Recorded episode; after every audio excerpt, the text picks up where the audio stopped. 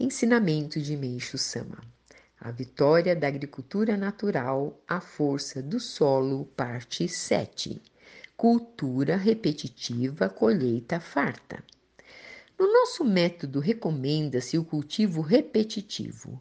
Uma prova disso é que estou cultivando milho pelo sétimo ano consecutivo em Gora Hakone, numa terra em que há mistura de pequenas pedras.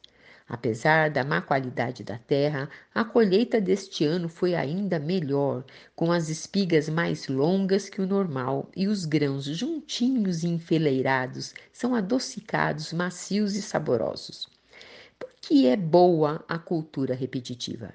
Existe uma capacidade inerente ao solo de se adaptar ao produto que é plantado. Compreenderemos este ponto muito bem se fizermos uma comparação com o ser humano. As pessoas que executam trabalhos braçais têm seus músculos desenvolvidos. Quando se trata de atividade intelectual, como a do escritor, é o cérebro que se desenvolve.